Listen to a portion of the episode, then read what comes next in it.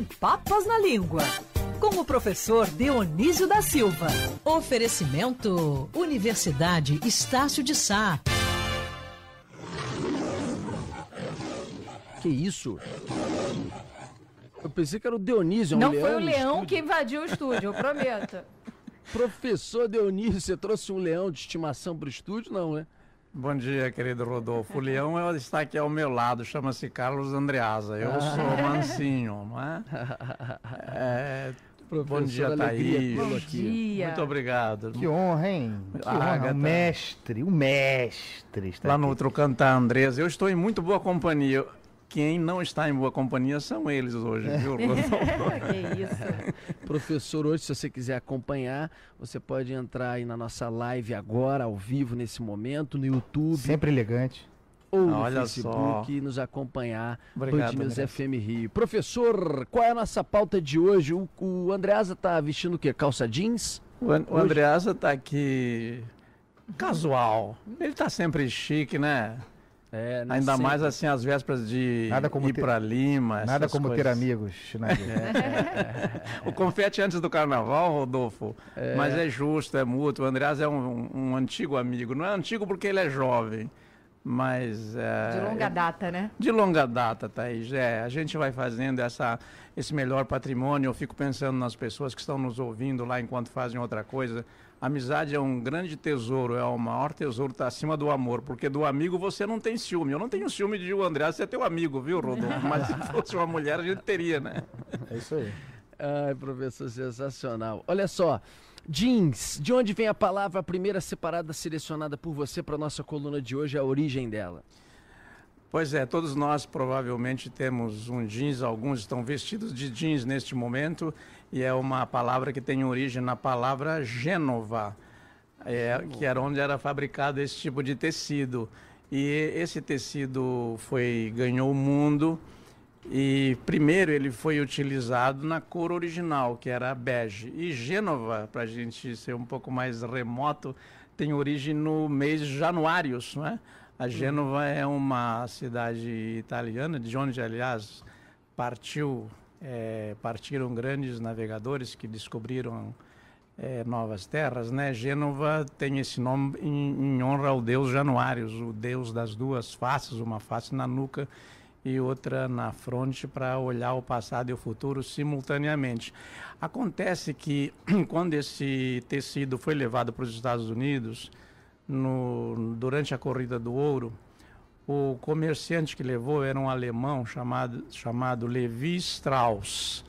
E ele, Ó. ele, é, ele pintou de azul. Então ficou o tal blue. Né? Blue jeans. E ele levou, Rodolfo, para fazer toldo, barraca, para o, as pessoas que estavam naquela marcha para o oeste em busca de ouro e tal.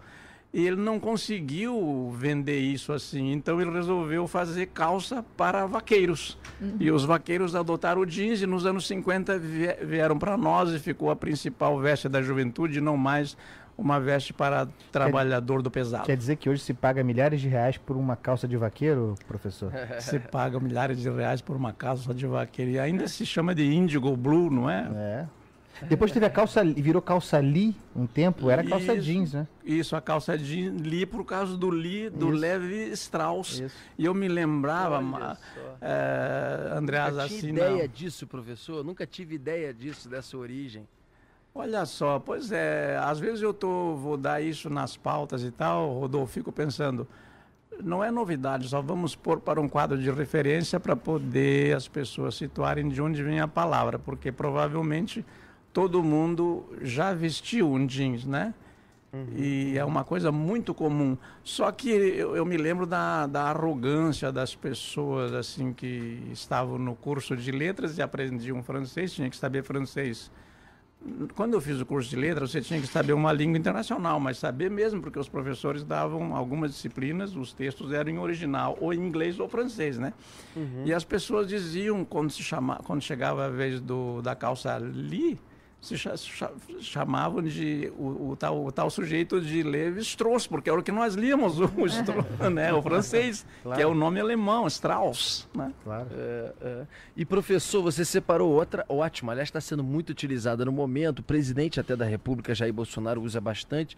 Quando ele fala alguma coisa, ele às vezes fala no final assim, tá ok? Né? De onde vem o Isso. ok, professor? Esse ok tão utilizado por todos nós o tempo inteiro. Você vai responder uma mensagem no WhatsApp, um e-mail, ok, ok, ok. Tipo, você está concordando, está dizendo entendido, né? Alguma coisa do tipo.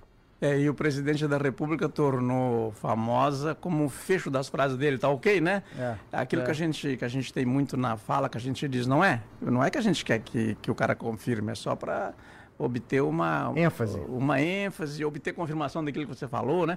E ele diz está ok. Esse ok, Rodolfo, nós devemos aos jornalistas. No, no comecinho do século XIX, nos Estados Unidos, é, o- era comum um jornal fazer brincadeira. Como é que tal palavra pode ser? Então eles pegaram a expressão inglesa all correct, tudo certo, tudo correto, e abreviaram com o O ponto, K ponto, não é? Apesar de correct não ser escrito com K, mas é, falado com esse som. Então, para não deixar dúvida, jornalista tem que ser simples, né, Andreas? tem que simplificar o complicado. Então, eles colocavam o K para a gente saber que é que se pronunciava correct. Então ficou esse ok, ganhou o mundo. A outra hipótese, Rodolfo, que você já deve ter lido, vocês todos aí, é que o, um presidente americano tinha essas iniciais como prenome e sobrenome e disse, e disse numa campanha votem ok, mas essa é mentirosa. Tem muita etimologia falsa na internet, é só buscar que você encontra. Mas a verdadeira é, essa aí, está documentada, de dizer que está tudo certo, então all é tudo em inglês, né? Correct, certo, correto, está tudo certo. Virou, virou o OK. Virou OK. Muito, na, na Alemanha eu ouvi muito OK, né? Sim. Mas no resto do mundo, como o inglês é o latim do império, é ok, né? Muito bom, Bom, muito bom. Professor, só aqui um parênteses Pois não. é, no meio do nosso programa, porque a Andresa Buzani tem uma informação de momento ali no aterro do Flamengo, de algo que a gente tanto cobrou aqui. Ah, não acredito. Finalmente acontecendo, antes da gente passar para as expressões. O que, que é, Andresa? Pois é, parece que a prefeitura, Rodolfo, está fazendo nesse momento testes no asfalto do aterro. É. A gente recebeu a mensagem do Wesley, eles estão na altura da Praia do Flamengo, não está causando problema no trânsito. A gente vem falando também com a participação de muitos, muitos ouvintes sobre a situação das pistas do aterro, né? Depois dessas obras que aconteceram na via, muitos ouvintes relatando que a via ficou mais escorregadia, causando inúmeros acidentes. Fizemos também muitas reportagens e agora a gente tem a participação do Wesley e outros ouvintes também que observaram eh, essa van, né? Falaram até que tem uma van, eh, parece que é de um laboratório, realizando esses testes na pista. E a gente, Opa. inclusive, está mandando a equipe para lá. A gente já está com a nossa equipe indo para lá para entender o que está acontecendo e se são testes mesmo o resultado. Uhum. Obrigado aí ao nosso ouvinte pela informação. Professor, para nossas expressões tem uma ótima. Por que cargas d'água a prefeitura demorou tanto tempo no aterro? Professor, Ah, mas- por que cargas d'água? De onde vem a expressão? Então me dá só um minutinho, Rodolfo, que eu quero. Como eu estou aqui do lado de um editor, que quase foi meu editor, o Carlos Andreasa, Calma, né? nós, Por nós- pouco. nós estamos Será? vivos. Será? Nós estamos vivos, professor. Calma. Não, no passado, no passado. No passado recente. Não, eu estou lembrando que hoje, no Flamengo, a- ali no, na sede do PEN Clube, uma escritora chamada Delas Neve Daspet vai lançar o livro dela, Mutações. É uma grande poeta. Ela fundou uma academia feminina de letras em Mato Grosso do Sul e é um sucesso. Produziu, produz escritores e produz leitores, né? Mais importante do que reunir as escritoras. E ela vai lançar esse livro às 14 horas ali na, na praia do Flamengo, no, no PEN Clube, na sede do PEN Clube. Legal. Tá? Boa. Então agora eu vou Registro feito, vamos lá. Por que cargas d'água? porque cargas d'água eu trouxe também essa informação, né? Eu, eu, eu- como o aterro do Flamengo entrou na história, eu me lembrei disso. E o Andreas aqui do meu lado faz me lembrar de livros toda hora, né? Então, de- de- é o seguinte, o porquê cargas d'água é uma daquelas expressões que nascem das lidas, das lides náuticas ou das, da- do cotidiano das pessoas atravessando rios, lidando com chuva, com água, que é sempre um problema, não é? É um problema e é uma coisa indispensável. Sem água não há vida, né?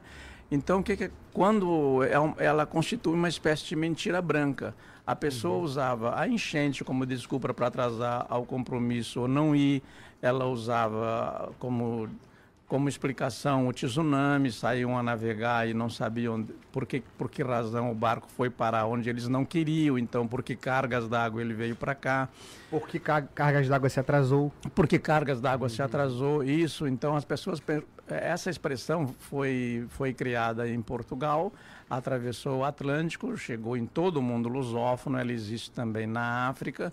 Em outros países, eles, eles aludem a outras coisas, mas na tradição lusófona é a água, é o rio, porque tra- a travessia do rio em tempos de enchente realmente é complicado. Agora, Rodolfo, nós devemos esse registro a um grande cronista brasileiro, o João do Rio, que ele foi professor no Colégio Pedro II, ficou órfão muito cedo e conviveu muito com o avô.